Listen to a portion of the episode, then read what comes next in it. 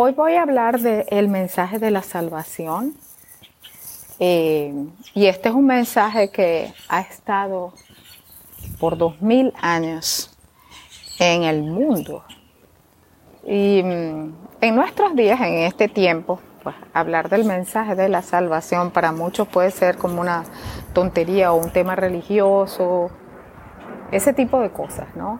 Eh, cuando uno habla del mensaje de salvación a la gente, la gente le huye porque, porque piensa, oye, esto va a ser una conversación súper técnica, súper religiosa, qué fastidio, eh, no, no, quiero escuchar nada.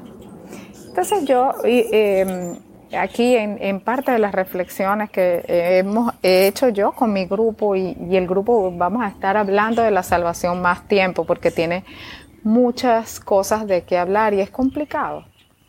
Em, pero la primera pregunta que, yo quiero utilizar para abordar este tema es, ¿qué pasaría si yo me voy con mis amigos a una pizzería y yo les digo, hey, ¿ustedes estarían interesados en ser salvos? Y si yo hiciera esa pregunta. Yo pienso que la, la, mayoría de la gente o se reiría o a lo mejor me dirían, ya va, pero ¿de qué me tengo que salvar? ¿Salvo de qué? Así que cuando nosotros preguntamos a alguien, ¿tú quieres ser salvo? ¿Quieres recibir la salvación? Pues lo más seguro es que la persona diga, ¿de qué me tengo que salvar yo? Pero si yo lo pongo en un contexto y les explico, ¿tú quieres salvarte, por ejemplo, de de un accidente, de una catástrofe natural, de un terremoto. Si yo abro el contexto y hago la pregunta directamente, pues creo que todo el mundo diría, claro, yo sí me quiero salvar de un cataclismo, yo me quiero salvar de un terremoto, de, un desastre natural, claro, me quiero salvar de eso. Eh, salvación, la salvación cada día más agarra más ímpetu. De hecho, eh, hablar de seguridad, vamos a parafrasear un poco esto y en vez de hablar de salvación hablamos de seguridad. Cada vez más hablamos de, de, que debemos transitar seguro sobre las calles, que debemos ir al trabajo y regresar del trabajo en forma segura, que debemos utilizar elementos de protección para no ser dañados en el trabajo, que tenemos que mm, utilizar el cinturón de seguridad para amarrarnos a la vida. Y son esa serie, ese número de mensajes que tratan de salvaguardar la integridad física del individuo.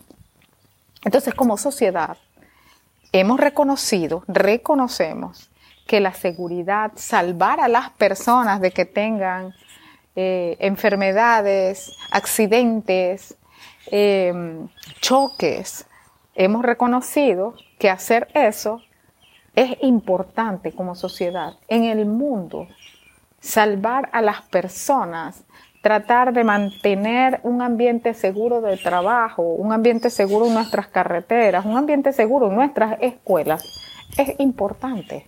Reconocemos que salvaguardar la vida del ser humano es importante también hay una connotación y es que cada vez que hay un accidente o alguien se daña o hay eh, personas muertas, sentimos la pérdida, pero la sociedad también es impactada, los gastos para las compañías, gastos para las escuelas, el factor psicológico de no tener, de no proporcionar seguridad, tiene unas implicaciones tremendas en la imagen del país y hay unas implicaciones tremendas en la reputación, ya sea del negocio, eh, el, riesgo país, hay una serie de factores. Entonces, eh, para resumir, la seguridad, salvar a las personas. Hemos reconocido como sociedad que salvar la integridad de las personas, que la salvación es importante.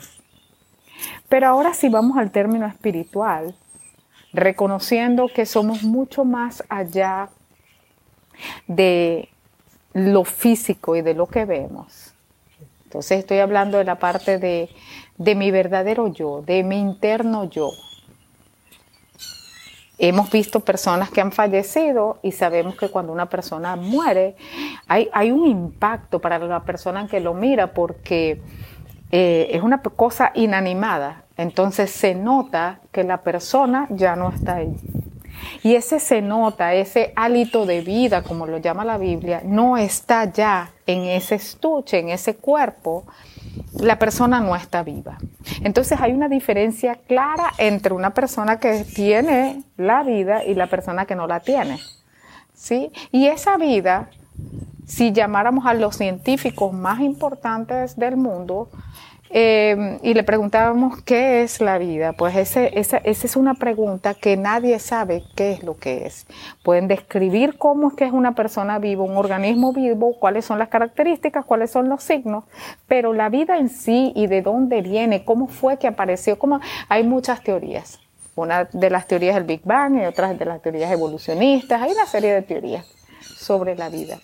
Pero el tema es que hay algo que se separa entre un ser vivo y uno que no lo está. Y ese algo es lo que nosotros llamamos el espíritu, el hálito de vida. La Biblia dice que cuando Dios creó al hombre, sopló aliento de vida y entonces el hombre vino a ser un ser viviente. También dice la Biblia que cuando nosotros morimos, el polvo vuelve al polvo y el espíritu a quien lo envió. Es decir, nuestro espíritu trasciende la situación del polvo, nuestro espíritu trasciende la muerte terrenal. Pero ¿qué pasa con ese espíritu? Bueno, ese espíritu vuelve a quien lo dio. Y basado en eso, es que nosotros podemos hablar de la salvación espiritual. ¿Qué pasa cuando nuestro término eh, terrenal, nuestro paseo por la tierra termina? Dice la Biblia, bueno, el espíritu regresa a quien lo dio y se queda ahí. ¿Qué hace ese espíritu ahí? Bueno, si estamos en Dios, seguiremos la vida eterna. Estamos unidos a Él.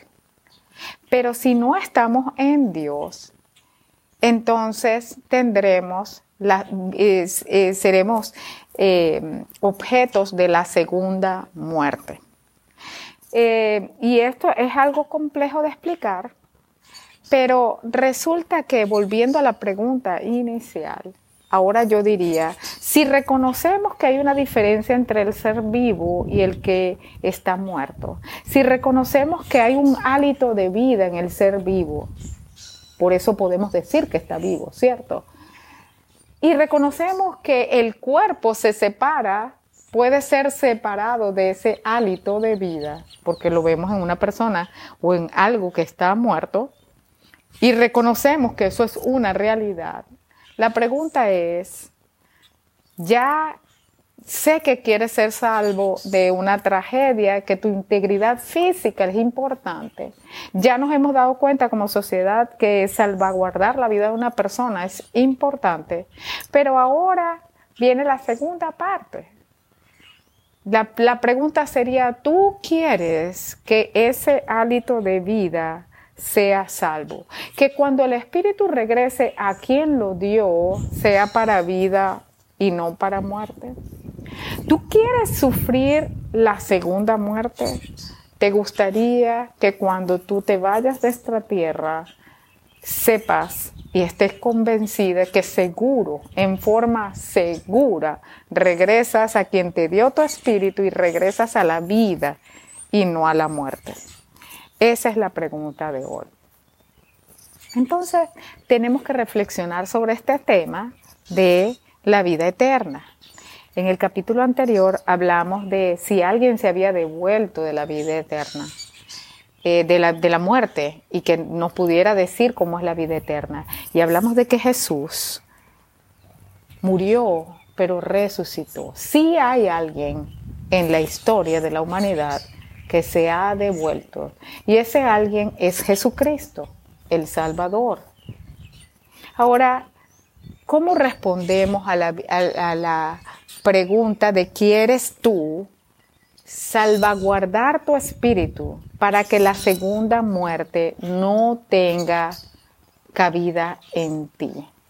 Si ese eres tú, Bueno, escúchanos en nuestro próximo episodio porque vamos a hablar de cómo es ese Salvador de cómo es que nos salvamos, cómo nosotros podemos garantizar nuestra integridad espiritual, reconociendo que es importante la seguridad física, pero también reconociendo que es más importante salvaguardar nuestra integridad espiritual, andar y caminar en seguridad y saber que cuando tú partes de esta tierra, tu espíritu regresa a quien te lo dio en vida y que no sufrirás de una segunda muerte.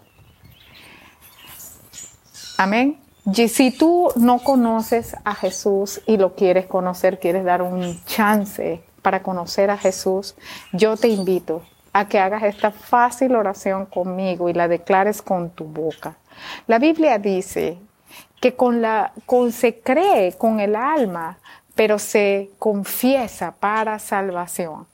Así que en este día, si tú quieres que la vida venga a morar en ti y empezar a, trabajar esa salvaguarda de tu vida espiritual, repite esta oración conmigo, que es muy fácil en este momento.